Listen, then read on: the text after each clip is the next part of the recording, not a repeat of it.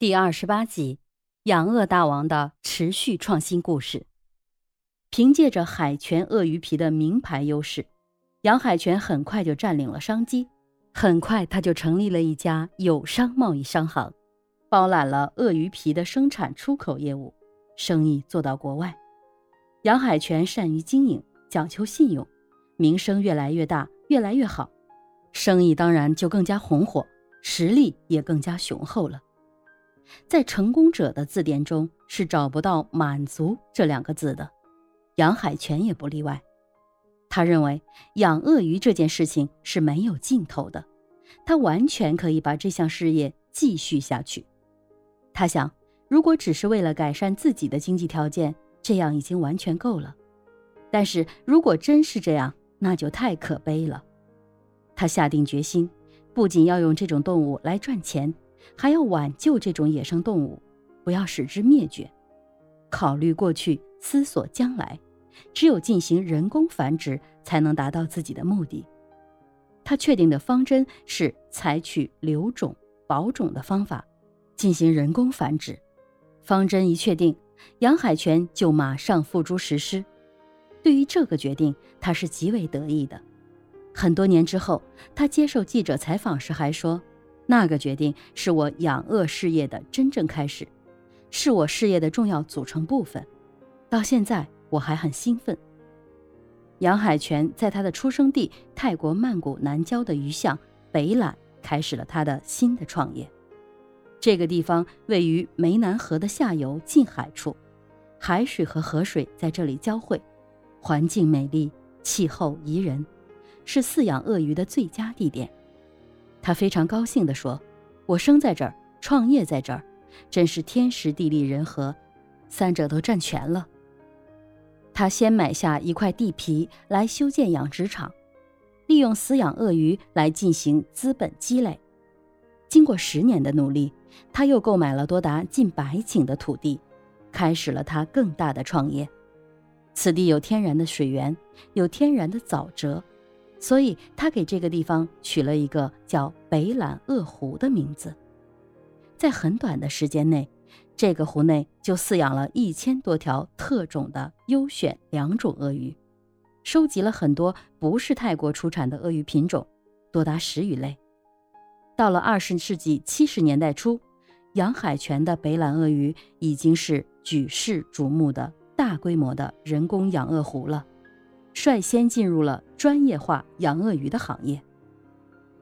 一九七一年三月，在美国的纽约召开了世界保护鳄鱼大会，有十个国家和地区的专家参加了会议。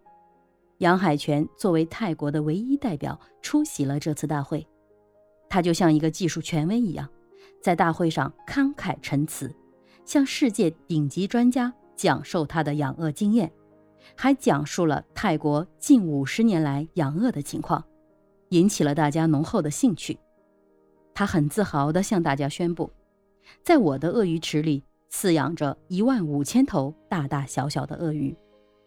在那个年代，世界各地都有不少称得上猎鳄家的人，但是称得上养鳄专家的人，除了杨海泉，恐怕没有第二个人了。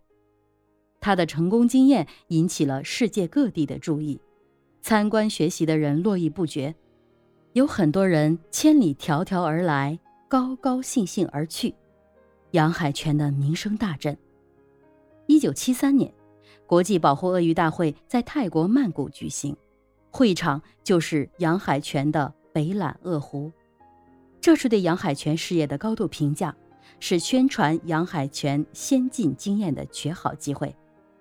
就是他这样一个穷人的孩子，几乎没有上过什么正规的学堂，现在居然走进了世界最权威的鳄鱼专家的行列，创造了一个神奇的鳄鱼王国，成为泰国巨富。泰国人对杨海泉的成就大加赞颂，有一本杂志这样写道：“杨海泉的事业成就充分表现出了泰国人民的伟大创造精神。”杨海泉的可贵之处就在于不会满足，他知道要保持世界唯一最大的人工养鳄湖的美誉，还必须做出更大的努力，还必须不断前进。不久，杨海泉做出了一个大胆的举动：北揽鄂湖向游客开放，把养鳄业与旅游观光业结合起来，无疑是一个天才的创举，无疑是一步成功的好棋。这步棋下得神奇巧妙。北揽鄂湖对外开放之后，参观者络绎不绝，很多国家领导人也不断到来。印度总统基利、新加坡总理李光耀、中国国家主席李先念等先后参观北揽鄂湖，成为轰动一时的新闻。北揽鄂湖已经为泰国的一个旅游胜地，每年参观人数高达百万以上。在这个鳄鱼王国里，除了鳄鱼，还有老虎、大象；除了动物园，还有游乐园等。在这里，最令人叹为观止的是人与鳄鱼的格斗、大象跳舞表演。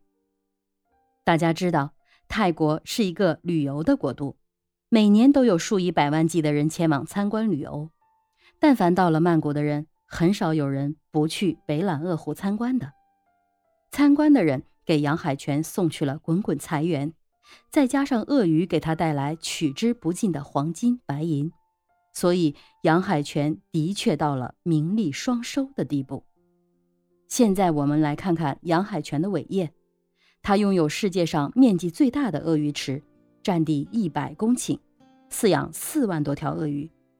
在被人们称为一年活化石的鳄鱼面临灭绝的时候。他拥有如此庞大的财富，足以让很多人羡慕不已。他在回顾半个世纪的艰苦创业过程时，时常感慨地说：“野生鳄鱼正在面临灭种的危险，这是当今世界各个产鳄国家都普遍存在的现象。在泰国境内，原来有很多盛产鳄鱼的地区，现在那些地方的鳄鱼已经大量减少，而且已经面临灭绝。”但是人工饲养的鳄鱼却在不断发展，还在不断增加新的品种，这可以说是人类猎鳄生涯的延续，也是世界皮革工业的一个新兴项目。从杨海泉的话中不难发现，他成功的秘诀就是走冷门、烧冷灶、大胆创意、大胆实行。创新者生，墨守者死。社会是发展变化的。只有变化才能生存，也只有跟上时代的变化才能求得发展。要有变化，就需要创新。